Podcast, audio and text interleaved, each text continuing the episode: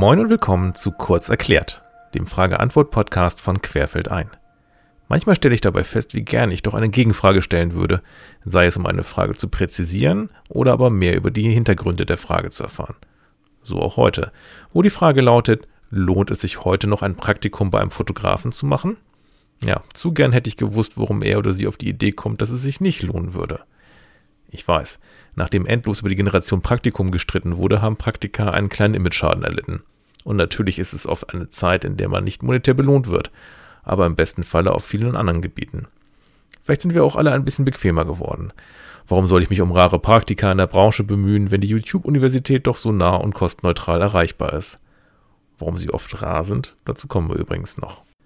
Um über die Sinnhaftigkeit und oder den Nutzen eines Praktikums zu urteilen, muss man aber erstmal unterscheiden, in welchem Rahmen bzw. zu welcher Zielsetzung man ein Praktikum absolviert. Möchte ich ein Praktikum machen, um für mich besser entscheiden zu können, ob ich mir eine Arbeit oder eine Ausbildung in diese Richtung wirklich vorstellen kann? Möchte ich quer einsteigen und lernen? Oder habe ich schon Erfahrung oder gar einen Abschluss in diesem Bereich und möchte gewisse Dinge vertiefen? Fangen wir mal mit der Berufsfindung bzw. dem Quereinstieg an. Natürlich hat die angesprochene YouTube-Universität eine gewisse Attraktivität. So viel Wissen, dass man für lau bekommt. Aber wir dürfen nicht vergessen, dass die Menschen, die bei YouTube erfolgreich sind, vor allem erstmal erfolgreich in der Selbstdarstellung sein müssen.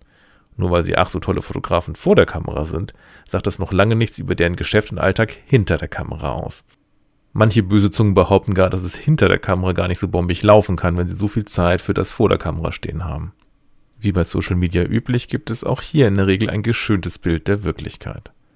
Auch wenn es selbstverständlich nicht auf alle zutreffen mag, so glaube ich doch, dass sich viele falsche Vorstellungen vom Fotografenberuf machen. Spätestens bei manchen Aufträgen oder Kunden merken viele, dass es einen deutlichen Unterschied zwischen leidenschaftlicher Fotografie und der Fotografie, um Rechnungen zu bezahlen, geben kann.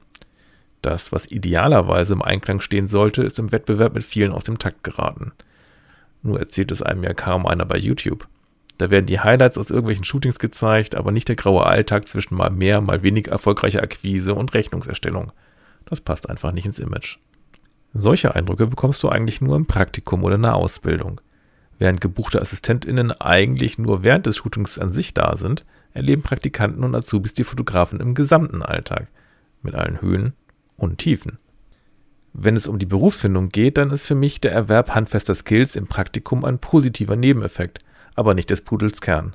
Entscheidend ist, dass man einen Eindruck in den echten Arbeitsalltag bekommt und für sich viel informierter entscheiden kann, ob es mit dem eigenen Fotografenbusiness wirklich eine so tolle Idee ist oder ob ein Nebengewerbe oder gar ambitioniertes Hobby nicht doch die bessere Richtung wäre. Aber auch FotografInnen, die kurz vor ihrem Abschluss oder ihrer Selbstständigkeit stehen, profitieren noch immer. Auch wenn hier sicherlich die Vertiefung spezifischer Fähigkeiten und das Kontakten eine größere Rolle spielt.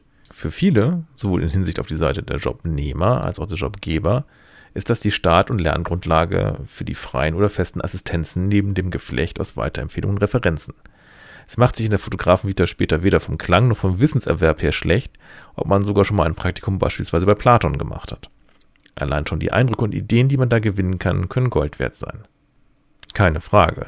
Es wird sicherlich auch hier viele HörerInnen geben, die von dem einen oder anderen Praktikum aus der Hölle berichten können. Den berühmten Griff ins Klo gibt es immer, sei es bei dem Ausbildungsplatz oder später auch bei manchen Kunden.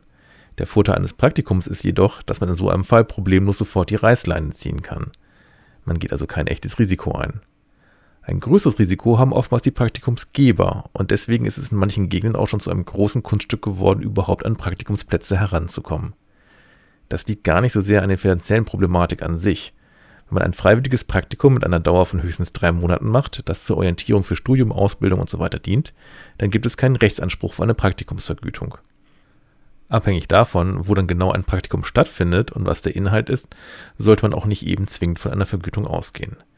Wenn man als Praktikant auf einem Job allerdings eine tatsächliche Assistentenaufgabe verrichtet und diese dem Kunden dann so auch in Rechnung gestellt wird, sollte eine Bezahlung zumindest für den konkreten Job selbstverständlich sein. Der Grund, warum so viele FotografInnen eher zugeknöpft sind, was Praktikumsplätze angeht, liegt oftmals eher an schlechten Erfahrungen in der Vergangenheit. Ich kenne inzwischen genug Geschichten von KollegInnen, wo dann ehemalige PraktikantInnen versucht haben, mit dem Hintergrundwissen Kunden direkt abzuwerben. Was natürlich ein absolutes No-Go ist, aber eben immer wieder als reale Gefahr droht. Je öfter der Boden so verbrannt wird, desto weniger Menschen wird man finden, die noch bereit sind, Einsteigern ein so offenes Bild zu präsentieren. Während die Praktikumsgeber also mehr zu verlieren haben als die Praktikanten, gibt es eigentlich nichts, was gegen ein Praktikum spricht, sondern nur viele gute Gründe dafür. Und wenn du auch eine Frage hast, die du gerne vom Querfeldein-Team einmal beantwortet hättest, dann schick sie doch einfach an kk.querfeldein.de. Wir freuen uns drauf.